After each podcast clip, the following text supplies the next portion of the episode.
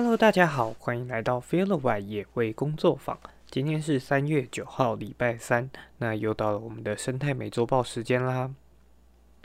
上个礼拜呢，花了一点点时间跟朋友把呃说好的新节目稍微录了一集试播集来看看。不过因为录的方法比较不一样，所以要剪辑啊、顺稿，花的时间就会比较多一点。那也希望大家会期待这样子新类型的节目，不过剪辑要花的时间比较多，所以可能也没有那么快上线啊。不过我会尽快的，就是抓时间把它赶快剪出来的。好，那我们就先回到这个礼拜的生态新闻吧。首先第一则呢是一则国际新闻，世界首个章鱼农场希望在二零二三年开张。那希望可以拼到年产量三千吨，不过却爆发了动保议题。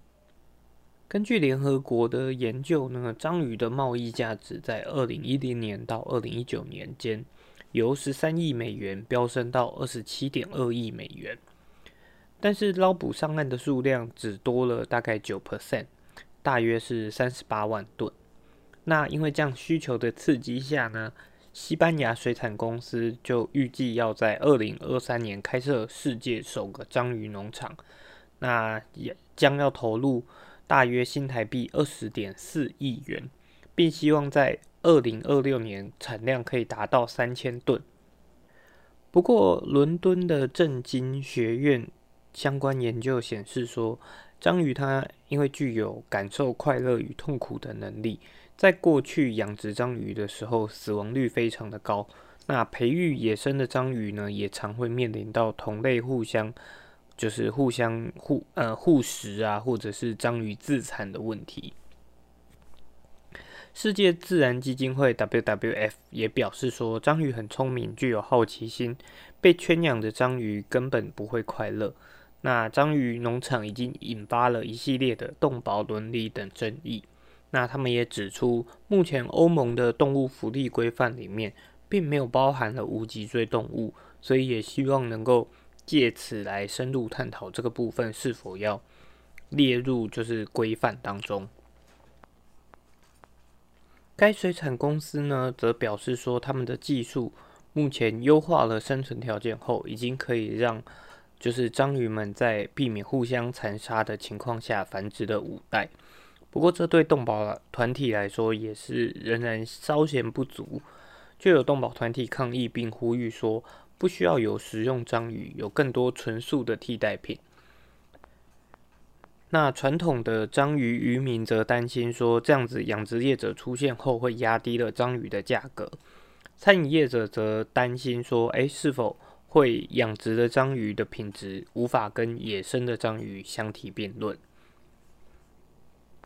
这则新闻我觉得算相当的有趣。首先是它牵扯到了呃食用动物的部分。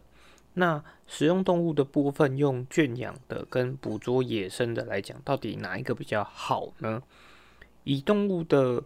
呃福利来讲，当然是会希望说，哎，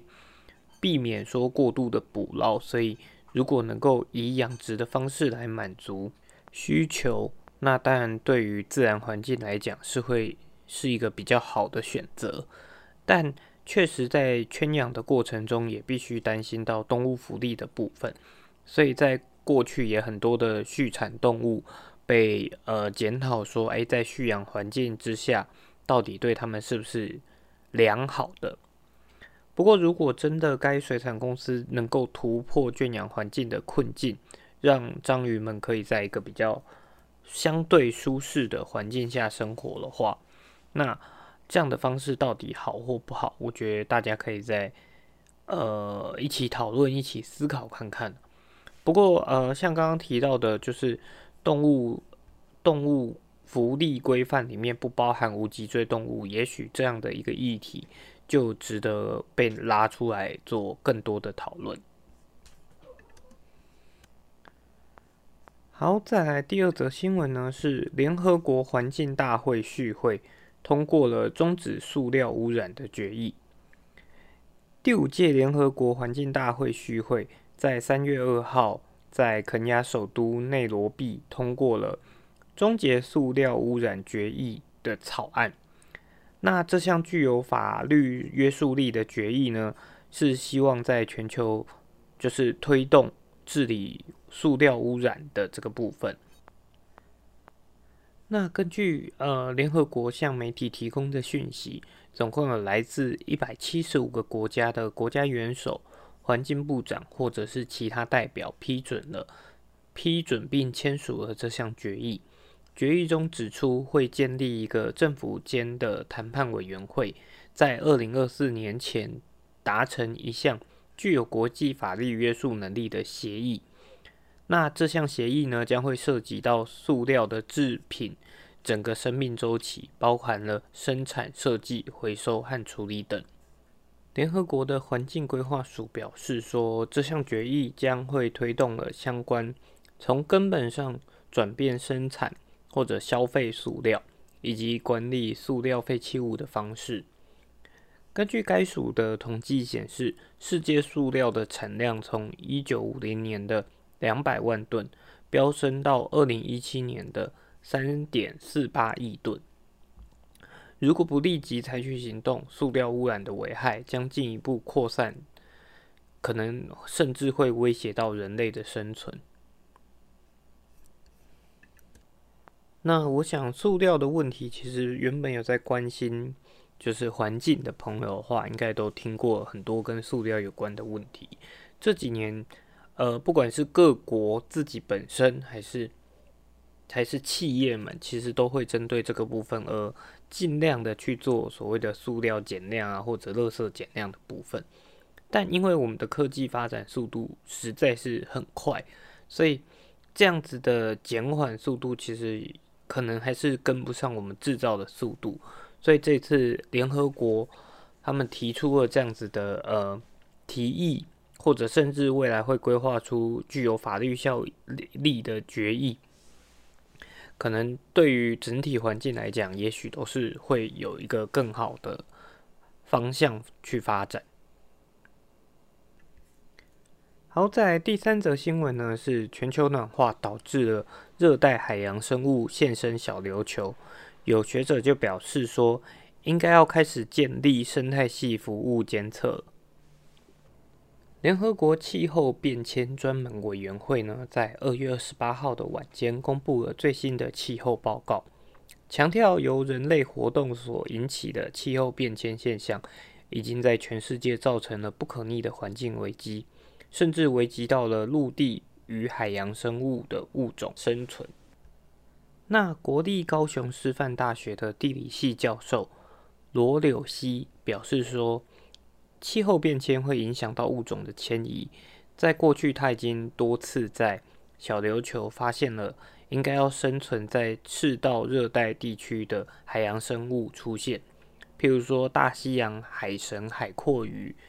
幼型银板石鳖以及数种的热带螃蟹。那罗教授表示说，小琉球位于南中国海，进入到台湾海峡的门户。是海洋生物族群往北迁移的重要前哨站。如果水温不够高，热带的海洋生物是不会跑到亚热带来的。那族群逐渐的向北方扩散，显示说全球的海洋温度正在上升，生态环境正在发生变化。那温度的变化除了影响到海洋生物之外，也有可能导致疾病的传播。譬如说，病媒蚊可能会往呃，北方啊，或者是高海拔的地区移动，那应该要有更多的注意以及研究来，就是追踪。中央研究院的环境变迁研究中心助理研究员袁美华也指出，气候变迁呢改变了生态系统功能，也影响了生态系服务的提，就是提供给人类的福祉。那现在生态系统正在发生变化，所以我们也应该要提出相对应的措施。那他也建议说，应该要是时候在台湾建立起生态系服务监测和报告体系的时候。这个体系呢，主要是希望能够了解生态系统对于气候变迁的反应，以促进对于生态系统的适应啊，或者是缓解。那要确定生态系服务间的协同以及权衡效益，以最大化的方式来治理，就是并且调整，那么未来才有办法更就是去适应所谓全球化的气候变迁这个问题。好，再来下一则新闻呢，其实也跟环境的整体变化有关。根据特有生物研究中心的调查显示说，位于保护区周边的浅山林园地带，正是台湾蝴蝶分布的重要热区。那相较于其他的生物类群，蝴蝶较易于观察，对于环境的变化反应呢，会更快速且敏感，所以相当适合作为浅山生态系健康观测的潜力指标类群。因为蝴蝶的生命周期比较短。成蝶一般仅存活数周，一生极度依赖植物来生存，所以跟植物之间存在着紧密的共同演化关系。蝴蝶的组成与数量呢，就可以直接的反映了该地区的植被多样性以及健康程度。那特特生中心就表示说，蝴蝶在生态系所扮演的角色，其实远比我们想象中的来得更为重要。它们跟蜜蜂一样，同样是植物的传粉者，又是其他生物的食物来源。所以它的族群量跟物种数，如果突然的大量减少，都可能会导致食物链产生很大的联动破坏。那他们汇集了过去超过二十年的全台蝴蝶调查资料，以电脑程式模拟了两百三十三种蝴蝶的物种分布。研究结果就发现说，全台物种就是蝴蝶多样性最高的区域，并不是落在自然保护区的范围内，反倒是落在保护区外围的缓冲区，特别是海拔五百到一千公尺的浅山地带。这些地区通常是跟人为活动有较高的重叠度的都市边缘呢，也是干扰相对比较频繁的区域。特征中心表示呢，全球的生物多样性正在面临着气候变迁以及气体破碎化等威胁，但人类对于周遭环境的变化，通常因为就是太过于后知后觉，所以导致有时候变化发生了才发。发现就已经来不及了。那蝴蝶本身呢，具有美学价值，不仅亲近人类，比起其他昆虫，它的分类学以及这生态学研究也较为成熟，所以以蝴蝶来作为人类与大自然间重建和谐关系的理想媒介，再适合不过了。而世界上也有许多国家，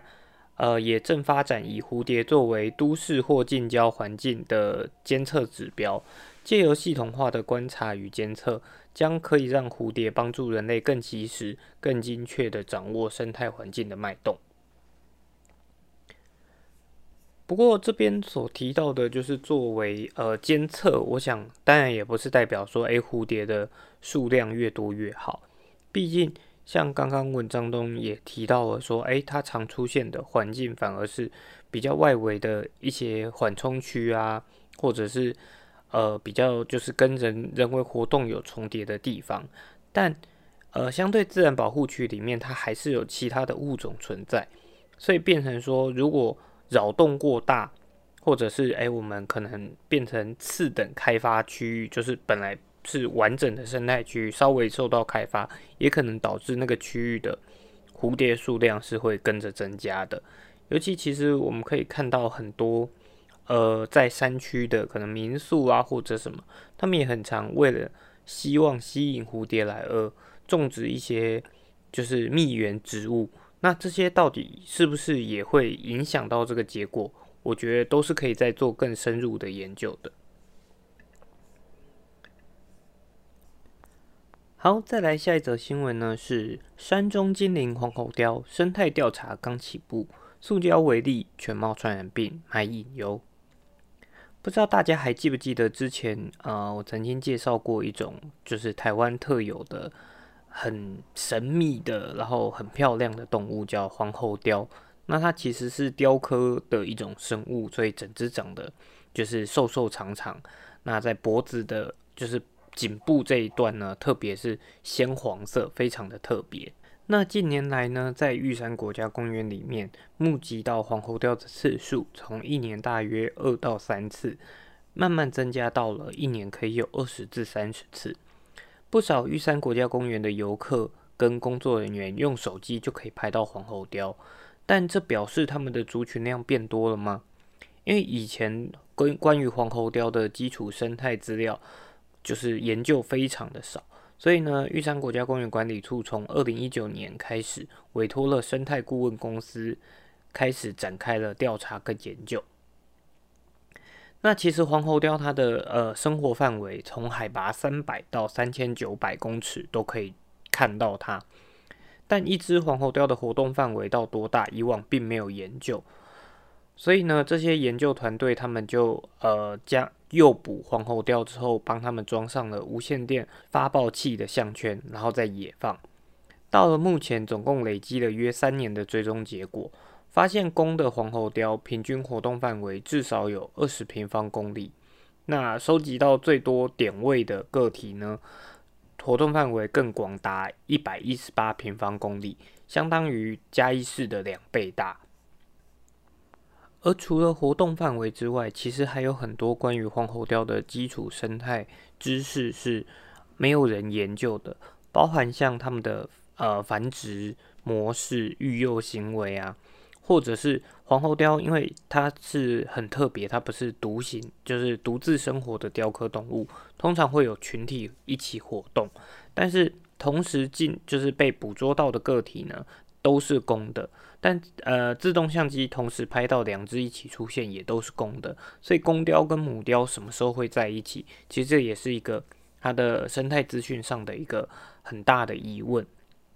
但除了这些生态上的疑问，研究团队在调查过程中也发现了一些其他的隐忧，包含了它们可能会被食物的气味吸引而头卡在就是食物的铁罐当中啊，或者是误食了一些。就是塑胶垃圾。那因此呢，呃，中兴大学的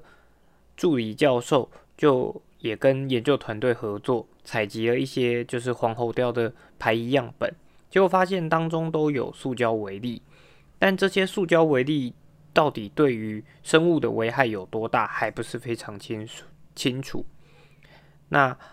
玉山国家公园管理处的工作人员也表示说。偶尔会看到游客刻意将饭团啊、饼干等食物留置在步道旁，希望可以吸引野生动物。那他也亲眼看过黄喉貂跑去吃那个那些食物，然后就疑似噎到边咳嗽，其实就是心里是蛮难过的。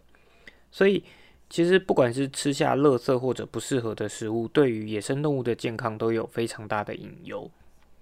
另外一个隐忧呢，是黄喉貂和犬猫等。宠物互相传染疾病的风险。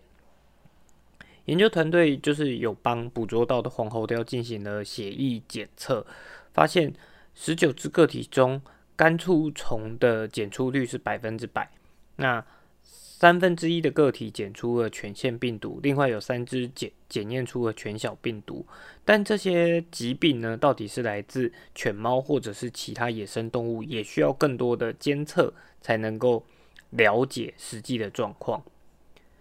而在国家公园内呢，休憩区是属于可以携带宠物的区域，大部分的游客都会遵守牵绳规定，但犬小病毒会透过排排泄物来传播，所以如果家犬没有打疫苗，又在自然环境中留下了粪便，那野生动物如果嗅闻之后，可能就会染病。此外，像黄喉貂啊、鼬獾以及家犬这一类的食肉目动物，都有可能感染到狂犬病。那玉山国家公园所在的南投县信义乡，目前也还是就是狂犬病的疫区，因此他们也特别提醒了，就是上山尽量还是不要携带宠物。如果携带宠物，除了避免和野生动物接触之外，排遗也要尽可能的带下山处理。好，那呃，这一则新闻呢，其实它是根据公示我们的我们的岛最近的一期山中精灵黄喉雕来做撰写的。那如果大家有兴趣的话，也都可以去公示的 YouTube 频道，就搜寻我们的岛，然后跟山中精灵黄喉雕，就可以观看那一期节目。嗯，这则新闻当中，我想资讯量也是蛮多的啦。首先是我觉得大家可以更认识台湾有这种神奇的物种黄喉雕。那再来就是环境垃圾的问题，跟塑胶为例，其实是在。呃，高山上都已经可以有发现的，所以到底会造成什么样的影响？对于我们的垃圾如何去减量，以及在山中如何去完整的做到无痕山林之类的，都很重要。那另外也包含了像是呃犬猫宠物这个问题，那当然也牵涉到了包含国家公园范围内到底是不是应该要全面禁止携带宠物入内。这个问题，我觉得呃，可以讨论的真的有点太多，包含一部一部分的人当然会认为说，哎，我们有这个国家公园，他们也希望带着自己的宠物啊，不管是毛小孩或者毛家人，去山上去运动，去体验这样子的生活。可是，呃，犬猫毕竟是属于外来种生物，那跟野生动物的互动。相对来讲，也是目前至少就我们所知，就有很多的问题存在。所以是不是，嗯，相对来讲啊，以我个人，我还是希望大家能够把就是犬猫留在都会区，甚至就是去去呃宠物公园就好，而避免到真的到了山上，到了环就是野外环境去影响到野生动物。不过这部分，我想可以有更多的讨论呐。好，再来下一则新闻呢，是呃有关于南投埔里茭白笋田的鳄鱼现踪，那抓捕失败。在上周呢，呃位于埔里的一处就是茭白笋田，有民众通报说，哎有发现小型的鳄鱼，当时一度怀疑是呃凯门鳄，那通报了就是相关团体之后。相关团体于四号晚间到场观察，并没有发现鳄鱼的踪迹。但是在五号中午呢，就有就有发现啊，就是一只体长约六七十公分的鳄鱼趴停在茭白笋的叶片上，但发现的志工接近时就迅速逃窜不见踪影。黄姓的农民表示说，他其实在五天前就发现了鳄鱼。第一次看到的时候，虽然有受到惊吓，但是因为正值就是茭白笋收成的采收期，所以他们还是就是照常的下田工作。那有时候鳄鱼就在旁边，看起来很和善，所以两个也就相安无事。那黄太太表示说，她其实不太赞成抓捕鳄鱼，因为自从鳄鱼来了之后，附近附近本来会来吃茭白笋的野生动物。不是被鳄鱼吃掉，就是被吓走了。其实还感谢鳄鱼，让收成变多了。那前来协助的团体呢？他们也表示说，在四号晚间抵达的时候，因为夜间的照明不足，并没有发现鳄鱼的踪迹。在五号上午十一点的时候，持续搜索就有发现鳄鱼。那当志工人员跳下水田时，也吓走了这只鳄鱼，而且水面上都是绿色浮萍，所以提供了鳄鱼极佳的掩护。好，这则也是一个相当有趣的新闻呐。首先是因为台湾并没有原生的鳄鱼，所以这只鳄鱼呢，基本上可以说，呃，百分之一百是要么是逃出来的，要不然就是有人弃养的。那弃养鳄鱼这种动物，或者是称作为宠物，其实相对来讲是真的蛮怎么讲？弃养任何动物都是非常不道德的。那弃养鳄鱼这种台湾原本没有的，那又相对是肉食的动物，其实是更更不应该的。譬如说，像呃农民的黄太太，虽然表示说，诶，鳄鱼来了并不会影响到他们的生计，但他也会呃可能会认为说，这样子鳄鱼来了，其实帮他反而增加了生计。但这个部分，其实我相信还要做更多的研究调查或者观察，才能够知道。到底是不是真的因为有鳄鱼在的关系而让就是附近的农损变少，还是今年的收成其实本来就比往常更好，或者是心理因素，其实这都是有可能的。那另外一个有趣的点是，到场支援的这个组织呢，其实他们啊，在发现了鳄鱼停在茭白笋叶片上之后，竟然是自工人员跳下水，跳下水田。那其实不太明白，说，哎，这个跳下水田这个动作是为了要以人力去直接捕抓这只鳄鱼吗？还是是因为什么原因要这样跳下水池？因为跳下水池，当然对于鳄鱼来讲都是一个很大的扰动。所以也不太明白他们这么做的原因是什么了。那当然希望这只鳄鱼能够尽快的被捕捉，然后受到很好的照顾照料，而不要在野外。也许未来可能会发生更多的延伸问题，包含像外来种入侵。虽然一只鳄鱼可能的影响并不是那么大，但是更多的状况其实都要等捕捉到它之后才能够确定。好，再来来到本周的最后一则新闻。这则新闻其实，在呃上个礼拜初的时候就引发了蛮多的讨论，就是台北市立动物园呢门票拟翻倍，调整至一百二十元，但是可以一票玩到底。那呃台北市立动物园呢门票从一九九七年以来，长达二十五年都维持在新台币六十元的票价。那呃，因为最近有民众就是去讨论到说啊，它中间有很多的收费啊，额外收费，这样子就很麻烦，没有办法一票到底。所以最后园区园方也同时包含了就是动物照顾的饲料设备成本升高，而决定要调整价格。那调整的调整后的价格是一百二十元。不过现行的园区收费标准是入门门票就要六十元，那如果要参呃参观教育中心的话，会再加收二十元。那如果有搭乘呃游客列车的话，一趟是五元。收费模式相对来讲比较分散，所以就让游园的民众感到不便。那未来调整为就是入入园门票一百二十元之后，就会是一票玩到底，所以就不需要再额外付费了。那在就是票价要调整的新闻出来之后呢，也引发了各方的舆论，包含了一部分的人，当然是就是反对调涨，他们认为说，哎，为什么就是突然要调这个价钱？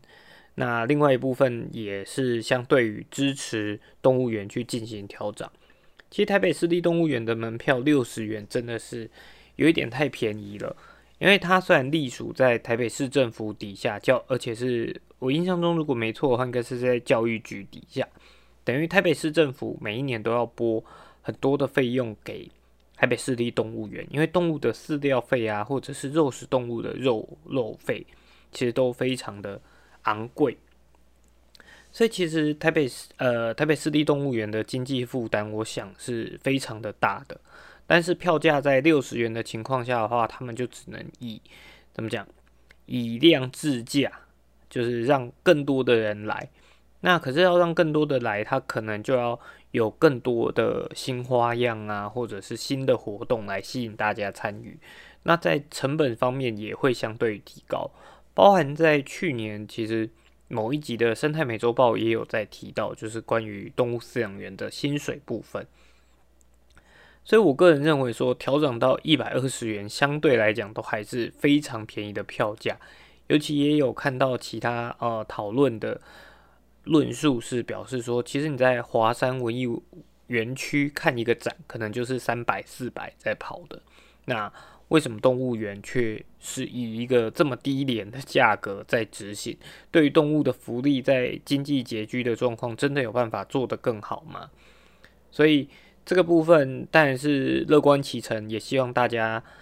呃。能够支持这项决定啊，当然也希望台北市立动物园能够把动物福利做得再更好，那让大家看到，哎，真的是花这个钱是能够让动物们获得更好的福利，就会更愿意去支持它。好，那这个礼拜的生态美洲报就到这边啦，我会尽快的把新节目的试播集给剪出来的，那也请大家就是多多期待啦。喜欢我们的节目的话呢，也欢迎订阅我们的 Podcast 频道。那也欢迎去脸书的粉丝专业帮我们按个赞，也可以在粉丝专业跟我呃，就是跟我们有更多的互动。如果你希望听到什么样的主题，或者是有什么样有趣的新闻，可能是我漏掉的，也都可以在那边留言给我。好，那我们就下礼拜见喽，拜拜。